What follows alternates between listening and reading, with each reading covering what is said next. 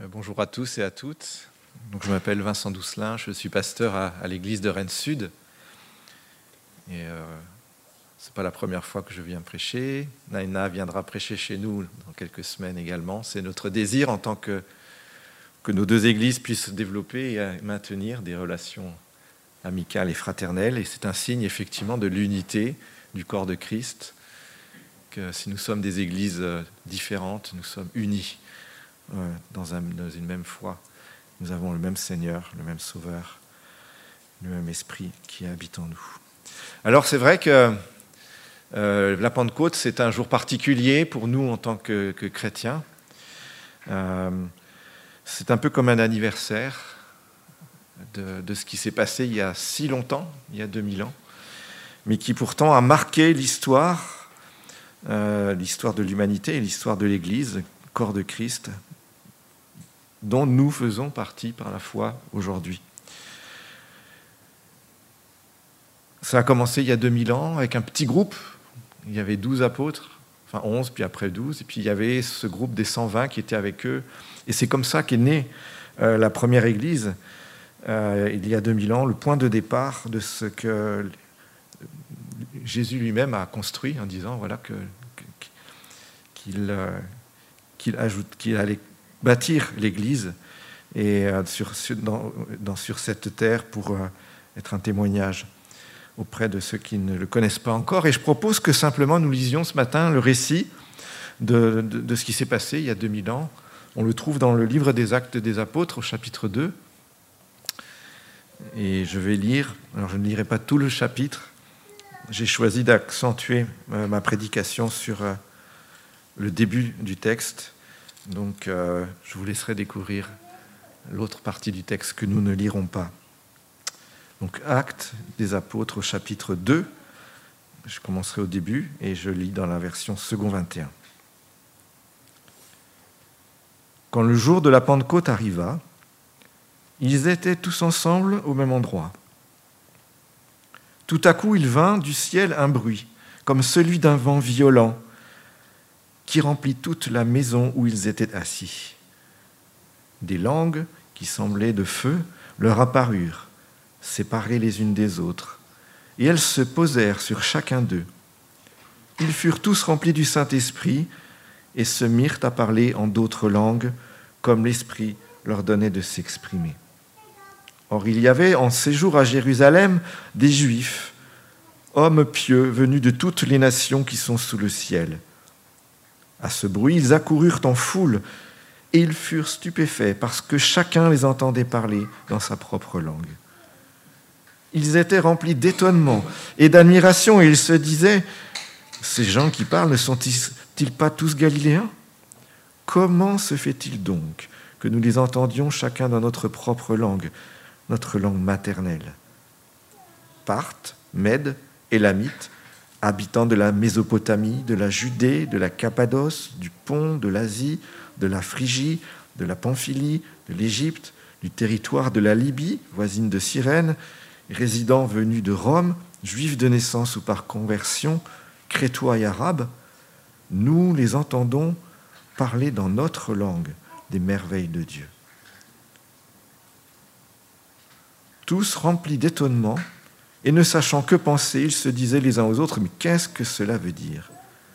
Et d'autres se moquaient en disant, ils sont pleins de vin doux. Alors Pierre, debout avec les onze apôtres, s'exprima d'une voix forte en ces termes, Hommes de Judée, et vous tous qui séjournez à Jérusalem, comprenez ce qui se passe et prêtez l'oreille à nos paroles. Et puis je vais aller à la fin de son discours, à partir du verset 37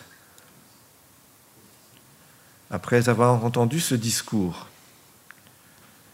Ils eurent le cœur vivement touché et dirent à Pierre et aux autres apôtres, Frères, que ferons-nous? Pierre leur dit, Changez d'attitude et que chacun de vous soit baptisé au nom de Jésus-Christ pour le pardon de vos péchés, et vous recevrez le don du Saint-Esprit. En effet, la promesse est pour vous, pour vos enfants, pour tous ceux qui sont au loin et aussi en aussi grand nombre que le Seigneur notre Dieu les appellera et par beaucoup d'autres paroles, il rendait témoignage et les encourageait en disant Sauvez-vous de cette génération pervertie. Ceux qui acceptèrent sa parole furent donc baptisés. Et ce jour-là, le nombre de disciples augmenta d'environ 3000 personnes. Ils persévéraient dans l'enseignement des apôtres, dans la communion fraternelle, dans la fraction du pain et dans les prières. Jusque-là. Nous voyons tout d'abord des disciples unis dans l'attente. C'est ainsi que le jour de la Pentecôte arriva comme il est écrit au premier verset. Alors, une petite parenthèse sur le sens, du mot Pentecôte. Hein, cela signifie cinquantaine. C'est une fête juive qui s'appelle Shavuot en hébreu, qui a lieu 50 jours après Pessah, qui est la Pâque juive. Donc il y a Pâque, 50 jours après Pentecôte. Dans la Bible, cette fête est aussi appelée fête de la moisson, il est écrit en Exode 23, 16, c'est la fête des premiers fruits de ton travail et de ce que tu auras semé dans les champs. Donc ce jour-là, on célébrait le début de la moisson du blé, qui vient après celle de l'orge, et on célébrait, selon la tradition rabbinique, le don de la Torah sur le mont Sinaï. La Torah, c'est l'ensemble des commandements que Dieu a donnés à son peuple, à Moïse, qui deviendra, cette Torah, le socle de la vie spirituelle et sociale du peuple hébreu. Donc Pentecôte, c'est une des, fêtes juives, des trois fêtes juives, où les gens devaient se rassembler à Jérusalem, qu'ils viennent de, Judée, de, Samarie, de Galilée ou même du monde entier, puisqu'on sait qu'il y avait beaucoup de colonies juives dans le monde romain, eh bien ils se rendaient tous à Jérusalem pour célébrer ces fêtes. C'est ce que Dieu avait ordonné à Moïse en Exode 23, 17, où il est écrit Trois fois l'an, tous les hommes viendront se présenter devant moi, le Seigneur l'Éternel. Le jour de la Pentecôte arriva. Et ils étaient, nous dit le texte, tous assemblés, tous ensemble au même endroit. De qui s'agit-il? Très probablement des mêmes personnes qui sont mentionnées dans le chapitre 1, versets 13 à 15, et on voit ici qu'il est parlé des douze apôtres, ainsi que d'autres, que les autres disciples de Jésus. Il est précisé au verset 15 de ce chapitre 1 que le nombre de personnes réunies était d'environ 120. Ils sont, nous dit le texte, ensemble. C'est le même mot qu'on l'on retrouve dans le chapitre précédent quand il est marqué qu'ils persévéraient d'un commun accord dans la prière. On voit ici une belle unité d'un groupe de disciples de Jésus qui sont unis dans l'attente. En fait, ils se conformaient aux instructions données par Jésus. On le voit aussi dans, le chapitre précédent de Acte 1, au, chapitre, au verset 4.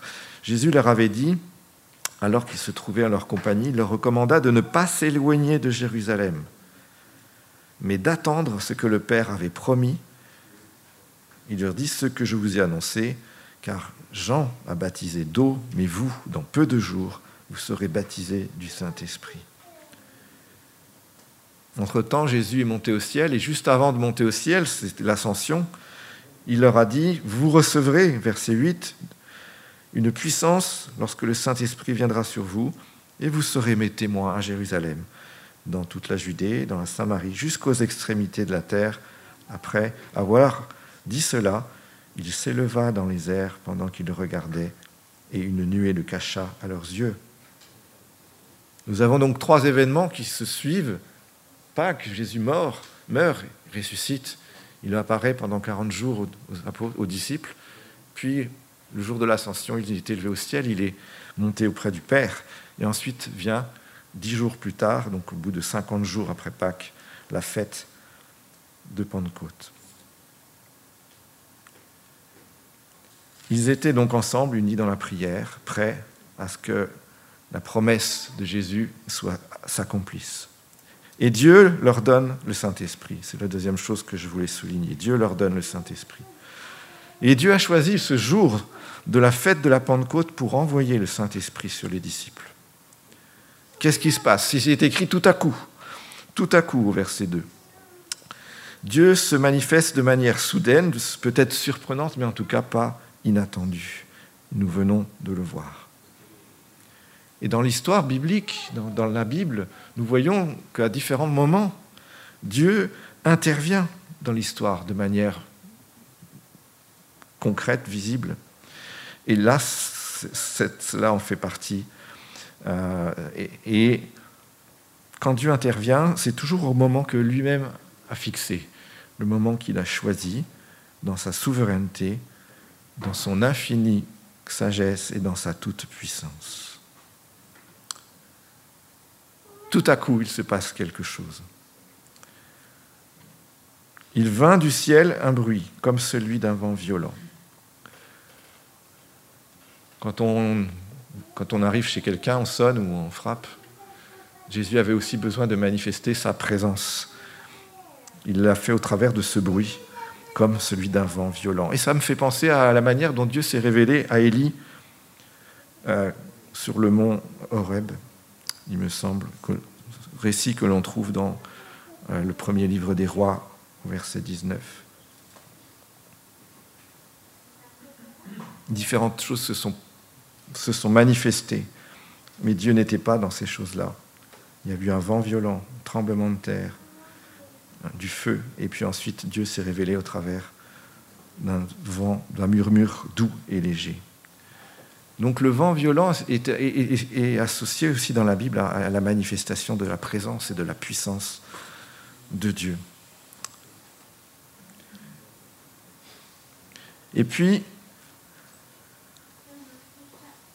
il est écrit des langues qui semblaient de feu leur apparurent. Conscient de la présence de Dieu, Dieu manifeste ensuite son action de manière visuelle. Des langues de feu.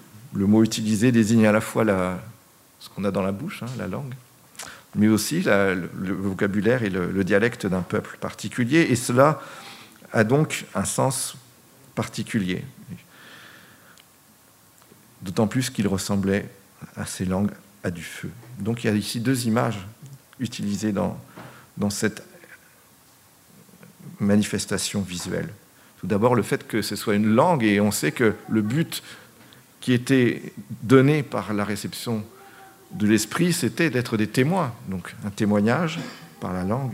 La deuxième chose, c'était l'image du feu que l'on retrouve également dans la Bible comme étant une présence vivante de Dieu. On sait que Moïse a rencontré Dieu au travers d'un buisson ardent, on sait que dans le, désert, le peuple hébreu était guidé par une colonne de feu qui était euh, devant, devant, devant le peuple quand il marchait et qui restait au-dessus du tabernacle quand le peuple s'arrêtait. Tout cela pour exprimer ce qu'ils, allaient, ce qu'ils étaient en train de vivre, la manifestation toute particulière de quelque chose qu'ils allaient recevoir de la part de Dieu. Et ce qui est très intéressant, c'est ce qui est écrit ici, c'est que ces langues de feu, elles étaient séparées. Parce qu'il y en avait une pour chacun. Il y en avait une pour chacun, parce que chacun devait recevoir individuellement le Saint-Esprit, afin d'être soi-même régénéré, transformé, sanctifié par l'Esprit de Dieu. Et c'est le résultat qui est donné, qui est indiqué dans le texte ici, au verset 4, ils furent tous remplis du Saint-Esprit. Ils furent tous remplis du Saint-Esprit. C'est pas écrit, voilà, ça concerne tout le monde. Il n'y a pas seulement les douze apôtres, tous les disciples de Jésus qui étaient réunis furent remplis du Saint-Esprit. Ils étaient tous réunis dans la tente, dans la même foi, et Dieu leur accorde donc à tous le Saint-Esprit. C'est l'accomplissement de la promesse de Jésus que l'on a mentionné tout à l'heure dans le premier chapitre du l'acte des apôtres. Jésus l'avait annoncé à ses disciples, on peut le lire dans Jean 14, Jean 16. C'est aussi quelque chose qui a été annoncé plus loin dans le temps par les prophètes, comme Ézéchiel au chapitre 36, Joël au chapitre 3. Mais ce jour-là, Dieu a voulu que finalement cette réalité qui est quelque chose d'intérieur et qui est de quelque chose de spirituel, le don du Saint-Esprit, soit accompagnée de signes, celui du vent violent et des langues de feu, qui soient visibles et audibles pour que les disciples sachent ce qui se passait ce jour-là. Les choses sont différentes pour nous aujourd'hui. Le don du Saint-Esprit n'est pas dissocié de la foi placée en Jésus aujourd'hui, mais il est quelque chose de concomitant. C'est comme les deux côtés d'une même pièce. Nous l'avons lu tout à l'heure dans le texte de Romains chapitre 8, et je voudrais le relire parce que pour moi c'est un texte extrêmement important. Quand l'apôtre Paul dit Si quelqu'un n'a pas l'Esprit de Christ, il ne lui appartient pas. C'est un verset important parce qu'il affirme qu'il n'est pas possible d'appartenir à Christ sans avoir l'Esprit de Christ en soi. Ce n'est pas possible. Et donc, par conséquence, si tu, si tu es à Christ, alors tu as l'Esprit de Christ. Il le dira aussi dans sa lettre aux Éphésiens, chapitre 1, verset 13. En lui, en Christ, vous avez, après avoir entendu la parole de la vérité, l'évangile qui vous sauve, en lui vous avez cru et vous avez été marqués de l'empreinte du Saint-Esprit qui avait été promis. La foi et l'empreinte de l'Esprit, la foi et la présence de l'Esprit en nous. C'est donc par la foi en Jésus, pour nous aujourd'hui, que le Saint-Esprit nous est donné, vient habiter en nous, fait de nous le temple de l'Esprit Saint, comme il est écrit dans 1 Corinthiens 3, verset 16. Ils furent tous remplis du Saint-Esprit, et l'on voit donc dans la suite du, du verset, ils se mirent à parler en d'autres langues, comme l'Esprit leur donnait de s'exprimer. On voit que quand le Saint-Esprit vient, vient en eux, il ne tarde pas à manifester sa présence. À partir de ce moment-là, ils sont conduits par l'Esprit de Dieu. Et cela se manifeste concrètement par le fait qu'il les rend capables à ce moment-là de s'exprimer dans des langues qu'ils ne connaissent pas. De la même manière, aujourd'hui, la présence du Saint-Esprit se voit dans la vie de celui qui est né de nouveau, parce que le Saint-Esprit produit son fruit en lui, parce que le Saint-Esprit lui donne des dons spirituels, parce que le Saint-Esprit le fait persévérer dans la foi, le rend capable d'aimer les frères, le rend, le rend capable de comprendre la parole de Dieu.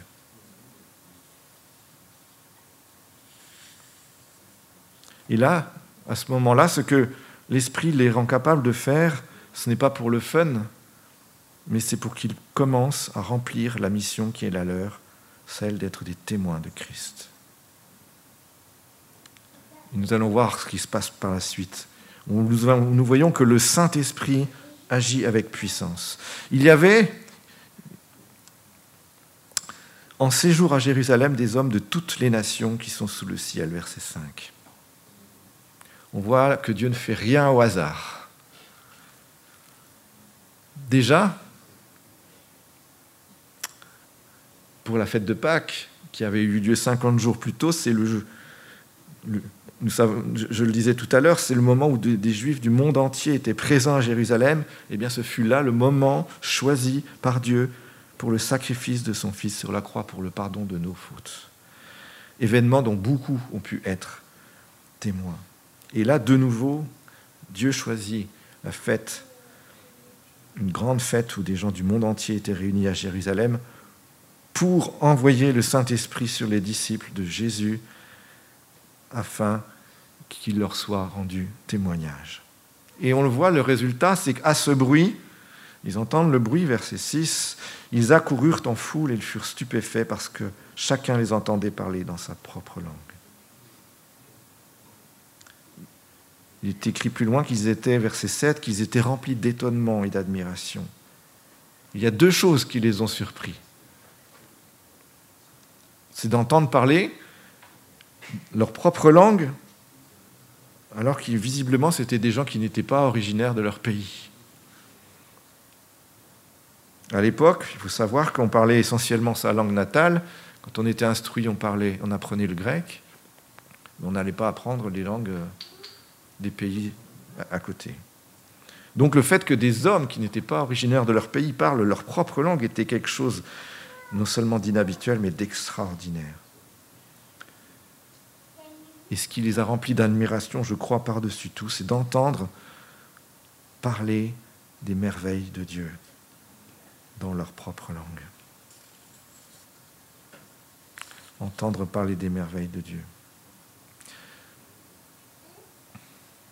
On voit que c'est le début de la réalisation de cette euh, promesse de Jésus d'acte 1.8 que j'ai lu tout à l'heure, où il dit, vous serez mes témoins. J'aurais bien aimé être là pour entendre parler des merveilles de Dieu. On ne sait pas ce qu'ils se sont dit. Mais on voit aussi que Dieu a, permis qu'ils vivent quelque part par anticipation le fait de le faire, de, parler des merveilles de Dieu jusqu'aux extrémités de la terre parce qu'elles étaient venues. Elles étaient, finalement, ces extrémités de la terre étaient venues, en tout cas en délégation, pour entendre parler de la gloire de Dieu. Là, il y a ces signes qui sont forts. Et, la Pentecôte, c'est un petit peu finalement le fait que des gens de toutes les langues puissent entendre parler des merveilles de Dieu. C'est aussi un petit peu dans ce qu'on pourrait appeler l'anti-Babel. À Babel, Dieu avait brouillé les langues de toute la terre et avait dispersé les hommes sur la surface de la terre. Ce jour-là, à la Pentecôte, Dieu a permis que des gens qui venaient du monde entier viennent et entendent parler, même si les langues étaient, euh, au-delà, de la, de la diversité des langues. Les Saint-Esprit agit de manière extraordinaire. Et je ne sais pas si vous avez remarqué au verset 14, mais s'ils ont été 120 à recevoir le Saint-Esprit, eh bien au verset 14, il est écrit qu'il n'y en avait que 12 qui étaient debout et qu'il n'y en a qu'un qui, s'est exprimé. Le Saint-Esprit envoyé à tous, mais chacun a eu un rôle différent. Et pour moi, c'est un très bel exemple qui montre que dans l'Église, on a tous le Saint-Esprit en nous, mais on n'a pas tous le même rôle à jouer dans la mission de l'Église qui est de vivre et d'annoncer l'Évangile au monde. Pierre a pris la parole. Nous voyons là un homme transformé, lui qui quelques semaines auparavant avait renié Jésus par peur, par lâcheté, le voilà qui a de l'assurance, preuve de la transformation que produit le Saint-Esprit en lui. Comme je le disais en introduction, nous n'allons pas aborder le discours de, Pierre, mais je vous invite à, le faire par vous-même. Simplement, on peut mentionner qu'il commence par dire ce que là, ce qui se passe aujourd'hui, eh bien, c'est la réalisation de la prophétie de Joël. Tout le monde était au courant de cette prophétie parce que c'était des hommes juifs pieux qui étaient là. Et donc, Pierre fait appel à leur propre foi, à leur propre connaissance pour leur dire que ce que vous savez qui doit arriver, eh bien, c'est maintenant que ça se réalise. Et puis, dans un deuxième temps, il annonce la mort il annonce pardon, le, Jésus. Jésus mort et ressuscité. Il parle de Jésus. Il essaye de leur faire comprendre que, que sa mort et sa résurrection sont une bonne nouvelle pour eux. C'est la source de leur salut. Son discours est, je le vous verrez, mais c'était Pierre, c'était pas un grand discoureur, c'était pas un homme instruit comme Paul, et pourtant, nous voyons là que il construit les choses de manière assez tellement pertinente. Et je suis convaincu que c'est là aussi l'œuvre de l'Esprit en lui, de cette assurance et de la manière dont il peut rendre témoignage à Christ. C'est effectivement la manifestation de l'Esprit aussi en nous. Nous savons, et Paul le rappelait à son disciple Timothée dans sa deuxième lettre, il disait, car l'Esprit que Dieu nous a donné ne nous rend pas timides, au contraire, son esprit nous remplit de force, d'amour et de sagesse. Et à la fin de son discours, Pierre invite son auditoire à la conversion et au baptême. Le but, c'est qu'ils puissent recevoir le pardon de leurs fautes et le don du Saint-Esprit. C'est vrai que c'est le Saint-Esprit qui convainc l'homme de péché, de justice et de jugement. C'est Jésus qui dit cela en Jean 16, 8. Mais cette démarche reste en moi quelque chose que chacun doit faire, faire le choix de Christ dans sa vie, C'est un choix individuel, personnel. J'aime à dire que Dieu n'a pas de petits-enfants, mais seulement des fils et des filles. On ne peut pas vivre sa foi par procuration. Et on voit le résultat, nous l'avons lu, le discours de Pierre touche profondément ceux qui l'ont entendu. Ils acceptent la parole de Dieu, la parole de Pierre, ils se font baptiser et ils mènent une vie nouvelle. Je le disais en introduction, la Pentecôte, c'était une fête, fête des moissons. Et tout comme les Juifs célébraient les premières récoltes, on peut dire que la Pentecôte est pour les apôtres une première moisson. Et quelle moisson? 3000 personnes. 3000 personnes se font baptiser. Nous voyons cela au verset 40.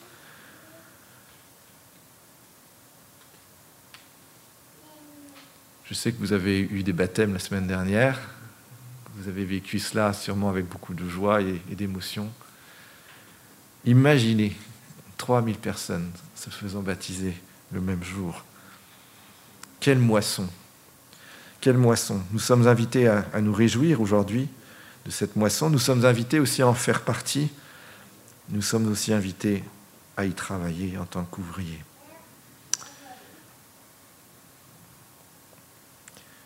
La Pentecôte, vécue par les disciples cette année-là, est et restera un événement unique dans l'histoire de l'humanité. Nous n'avons pas à chercher à vivre la Pentecôte puisque nous recevons le Saint-Esprit, non pas en décalé avec notre foi, mais de manière simultanée. Et pour l'Église, ça a été le top départ de l'annonce de l'Évangile pour le salut de quiconque croit. Et depuis, tout disciple de Christ est invité à témoigner de sa foi en Jésus. Et il est écrit à la fin de, ce chapitre 2 de Actes que le Seigneur ajoutait chaque jour à l'Église ceux qui étaient sauvés. C'est son œuvre.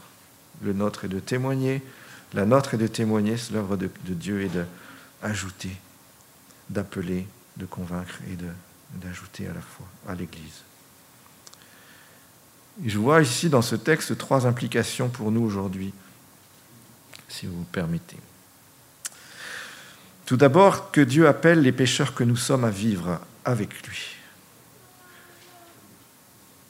C'est peut-être une banalité ce que je dis là, mais peut-être ce matin, il y a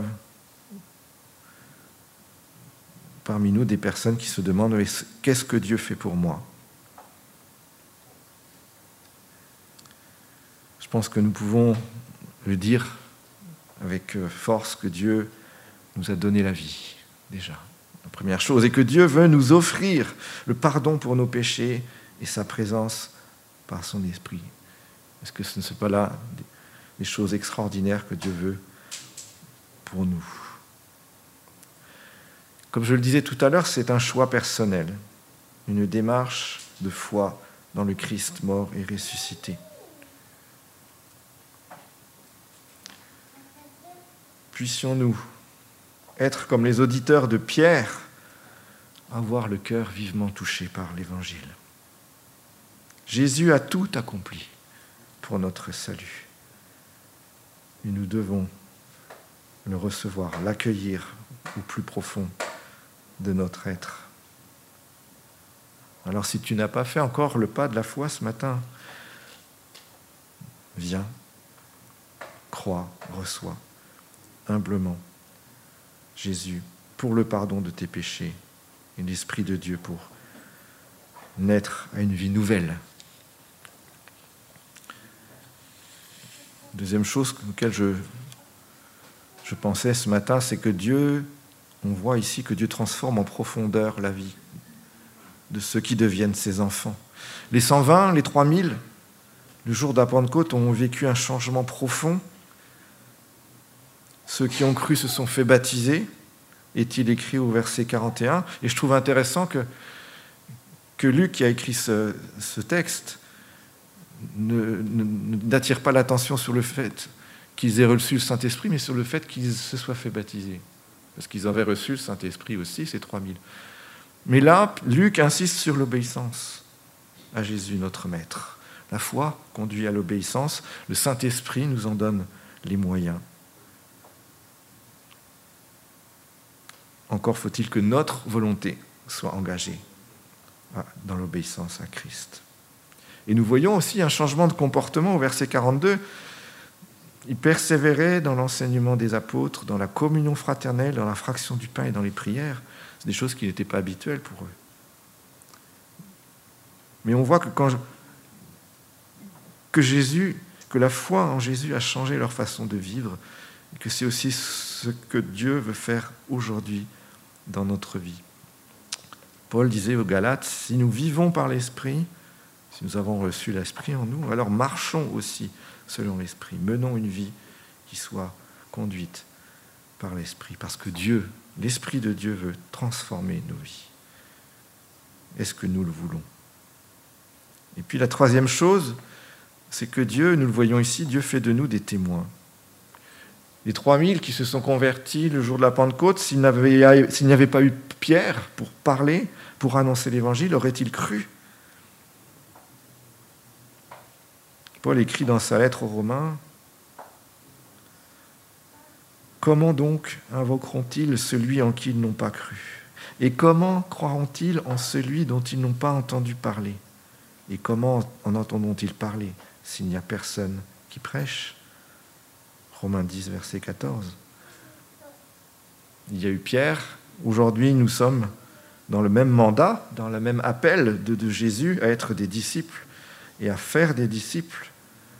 Et le Saint-Esprit est là pour nous donner de l'assurance afin d'être témoins où que nous soyons, pour peu que nous le voulions.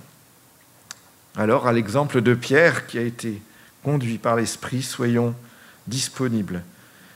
Saisissons les occasions qui s'offrent à nous de témoigner de notre foi en Jésus, en comptant sur l'aide du Saint-Esprit que Dieu a mis en nous.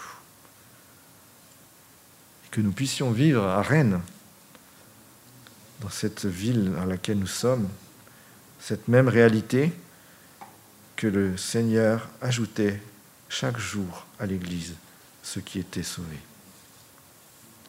Amen.